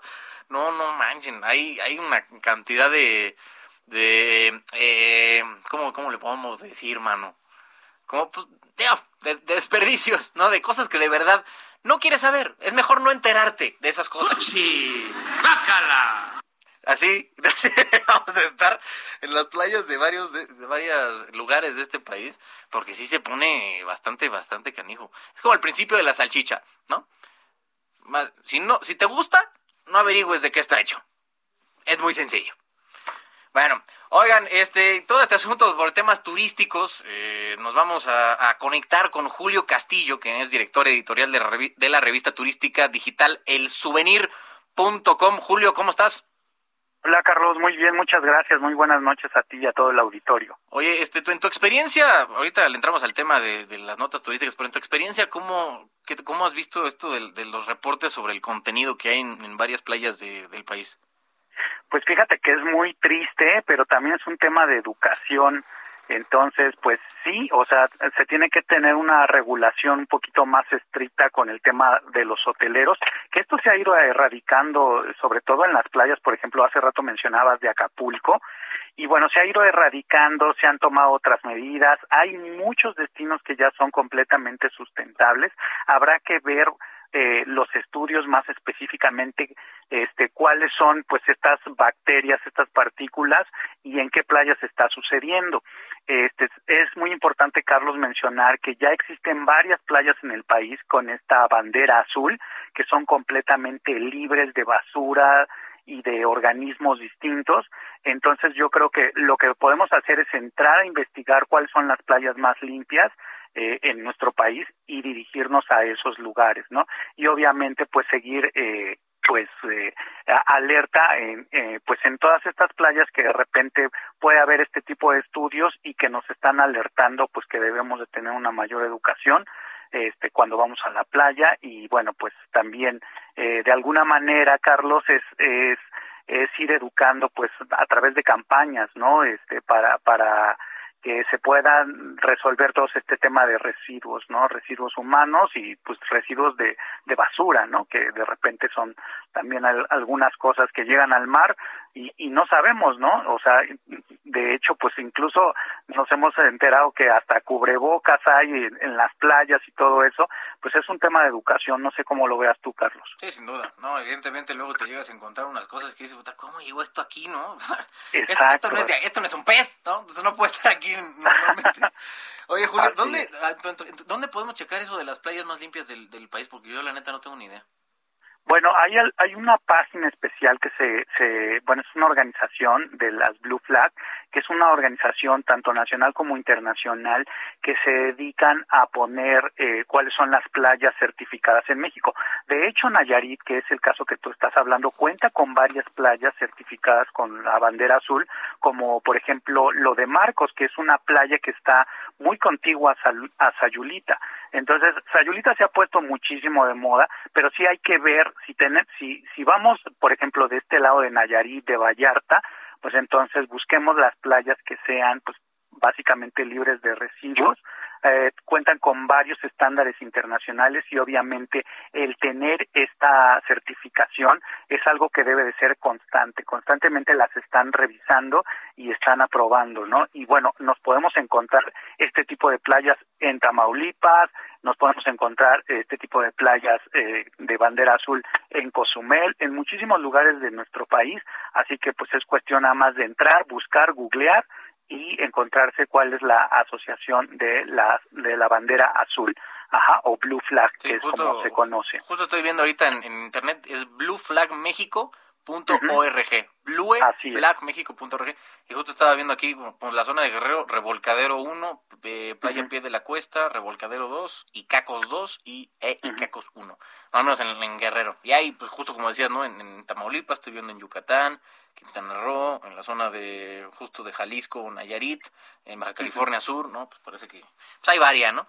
Pero bueno, ya, perdón, te estoy distrayendo, mi querido Julio. A ver, este, ¿qué onda con el asunto de...? Fíjate que es bien interesante este tema, sobre todo, Carlos, porque muchas veces no sabemos a qué playa dirigirnos y este puede ser un buen indicador, ¿no? Porque también los destinos se esfuerzan muchísimo en tener playas limpias, ¿no? Y hay algunas como esta que te hablaba de, de, de Tamaulipas que también son playas incluyentes, ¿no? Que cuentan con rampas para que la gente pueda llegar con vehículos especiales inflables o flotantes para que la gente que tiene capacidades distintas, es decir, que, que estén inválidas, puedan disfrutar del mar. Entonces, los, pues, los playa Miramar. ajá, Miramar, se están reinventando los destinos para así poder ofrecer mejores servicios. Y fíjate que entrando en materia, mi querido Carlos, se eh, acaba de abrir la supercarretera que va a Puerto Vallarta desde Tepic. Es un tramo de 15 kilómetros. Esta supercarretera se empezó a hacer desde el 2011 y se piensa eh, concluir en el 2023. Ahorita hay un tramo que va de Las Varas hasta la Bahía de Banderas en Puerto Vallarta y se acaba de abrir para que tú estés en 25 minutos ya en Puerto Vallarta a partir de este tramo. Va a costar 60 pesos este para los vehículos ligeros y el traslado pues lo vas a estar ahí en 25 minutitos y bueno pues fíjate que esta esta supercarretera se dejó de construir siete años, ¿no? Entonces se retomó y ahorita pues han estado abriendo este los tramos y creo que es una muy buena noticia para la gente que ande de aquel lado como se ha ido poniendo de moda no este Nayarit toda la Riviera y obviamente pues Puerto Vallarta en Jalisco. La Riviera Nayarit pues del estado de Nayarit y Puerto Vallarta en Jalisco. Y fíjate eh, también Carlos en otras noticias pues han sido días muy complicados esta Navidad previa Navidad y post Navidad para Estados Unidos y bueno los aeropuertos no porque se han estado cancelando muchísimos vuelos más de 2.800 vuelos cancelados en los últimos días más de 11.000 retrasos de vuelos eh, y, y, y, a nivel mundial hasta 6.000 vuelos retrasados también y esto se debe a pues esta la, la nueva variante de COVID que es Omicron este porque mucho del personal de las aerolíneas ha estado faltando o ha estado de incapacidad, ¿no? Y esto ha pues colapsado a muchas aerolíneas. Simplemente, por ejemplo, en Alaska Airlines este se cancelaron 133 vuelos, que significa, imagínate, el 19% de sus operaciones. Y bueno, pues estas cancelaciones se han dado, además de este tema de Omicron, también por el por el clima, ¿no? Que se, se, de repente se el invierno es más crudo, sobre todo en, el noroeste del Pacífico. Y bueno, pues e, eso es lo que lo que te comentaría, pero hay noticias también buenas. Por ejemplo, en México las divisas turísticas van a cerrar este año con bastante aumento. Este 2021 ingresaron visitantes a México generando divisas que alcanzaron en, en simplemente en octubre 1.816 millones de dólares y esto significa, Carlos, que es un aumento del 11.9% en comparación con el mismo octubre del 2019 del 2019. Esto quiere decir antes de la pandemia, ¿no? Entonces se ha ido recuperando el tema de las divisas y es importante mencionar que los principales extranjeros que llegan a, a nuestro país son estadounidenses, después los canadienses y por último los colombianos.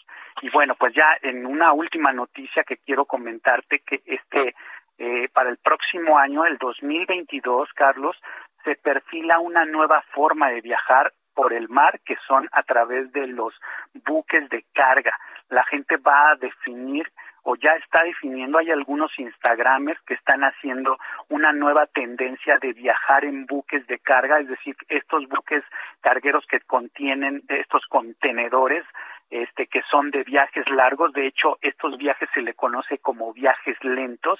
En lugar de irte en un crucero, te vas a ir en un buque de carga y puedes hacer una ruta muy interesante, por ejemplo, por Italia, por España y luego Estados Unidos, ¿no?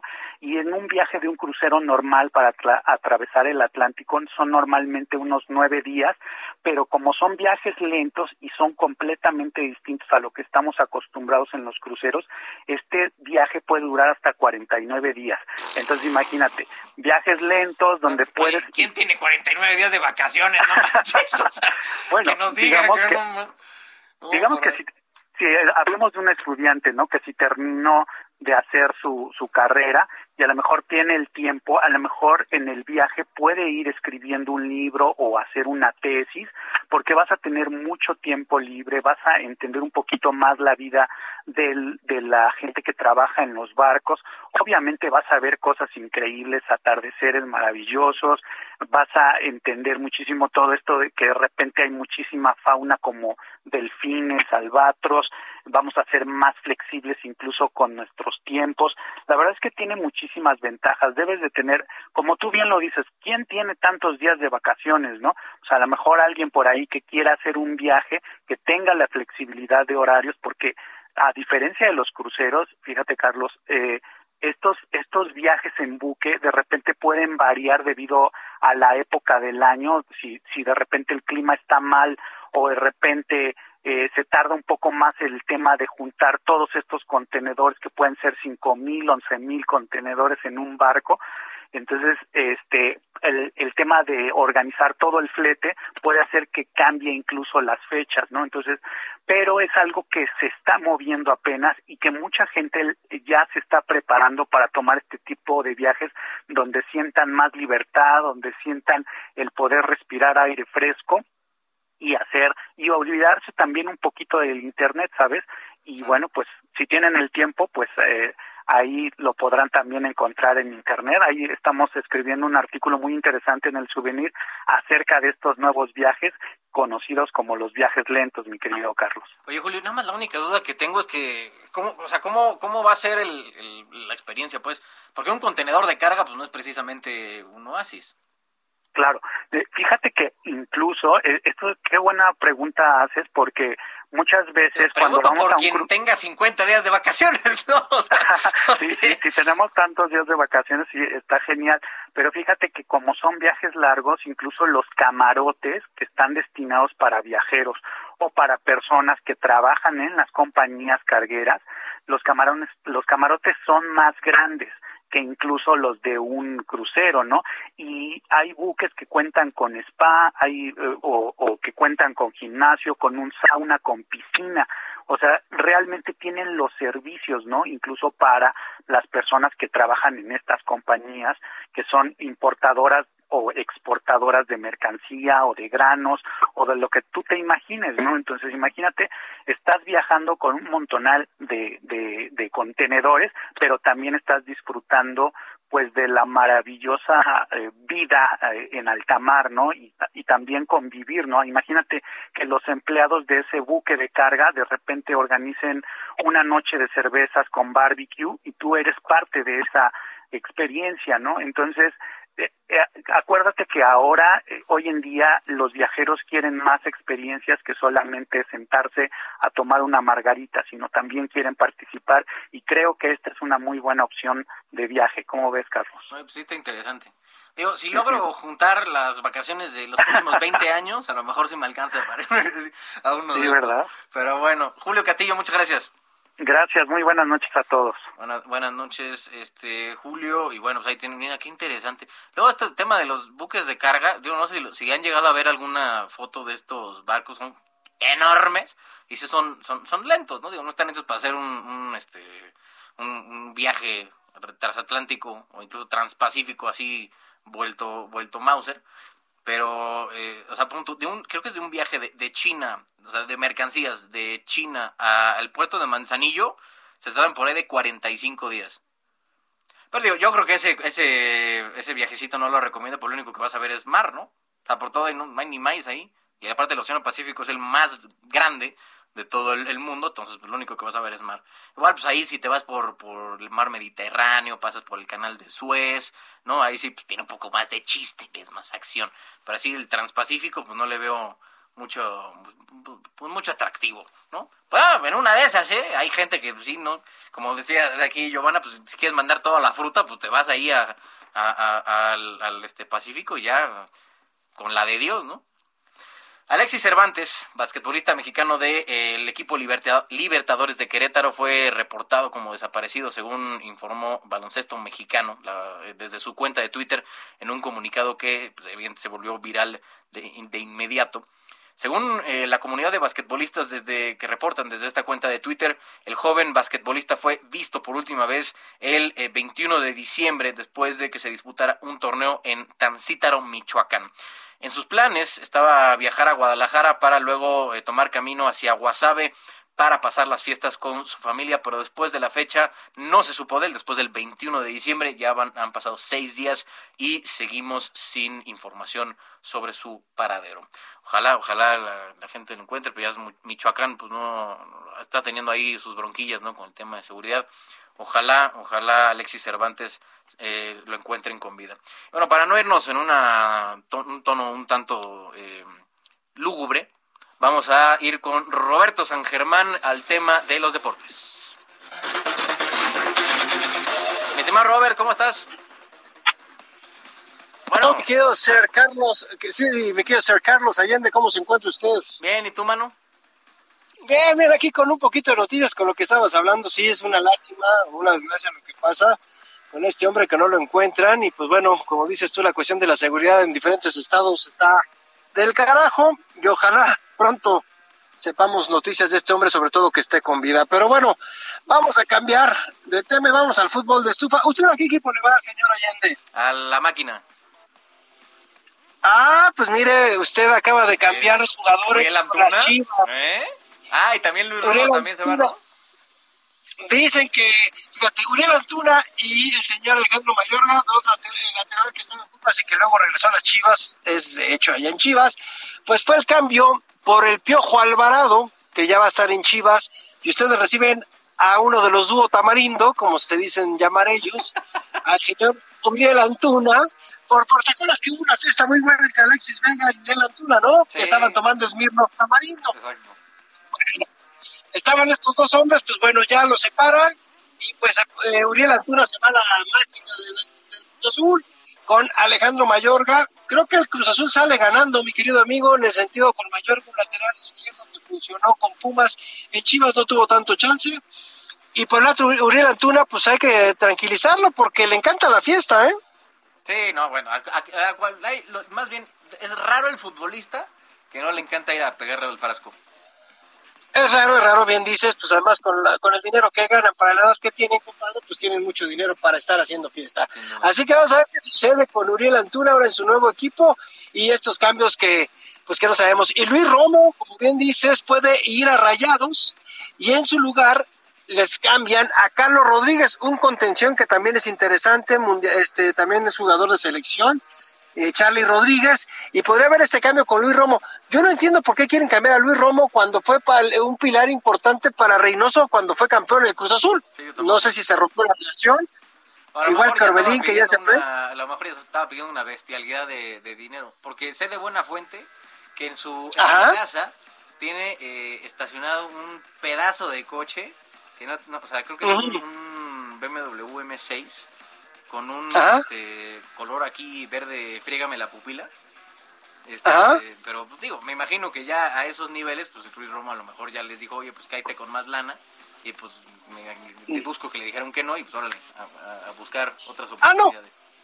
No, de acuerdo, acuerdo contigo. Muchas veces la cuestión económica que ya no les gusta, que les pidan un poco más, pero en Cruz Azul siempre han pagado bien, mi querido Allende. No, sé, porque no es. No... Ojalá hubiera tomado esa carrera, mi querido Robert, porque si no. Sí, estaríamos, estaríamos hablando de otras cosas, sí, tomando las tamaritas de esos coches, ¿no? En efecto. Oye, sí. Dime. No, no, dígame, señor Allende. Te dar a ver si nos echamos una repasadita de lo que está pasando en el NFL. Fíjate que ayer vimos una este, no sé cómo te podría decir, eh, una zapatiza, no sé, una guamisa, un abuso de parte de los vaqueros de Dallas 56 a 14 al equipo de Washington en un partido en donde realmente se agarraron a cates dos de los de Washington, ¿verdad? Sí, sí, sí, sí, los dos, dos linieros defensivos, Allen y Payne, de repente Payne se levanta, le reclama al compañero y el compañero no se aguanta y le suelta un derechazo que de milagro no le da bien, no lo conecta, sí le deja un raspón Oye, pero son dos moles de 140 kilos peleándose, páralos, entre todos los compañeros tuvieron que parar. Oye, te conecta uno a de y, a la lona. No. Ah, no, mi estimado Sir Allende, no, no, no, no, no la lona, al hospital.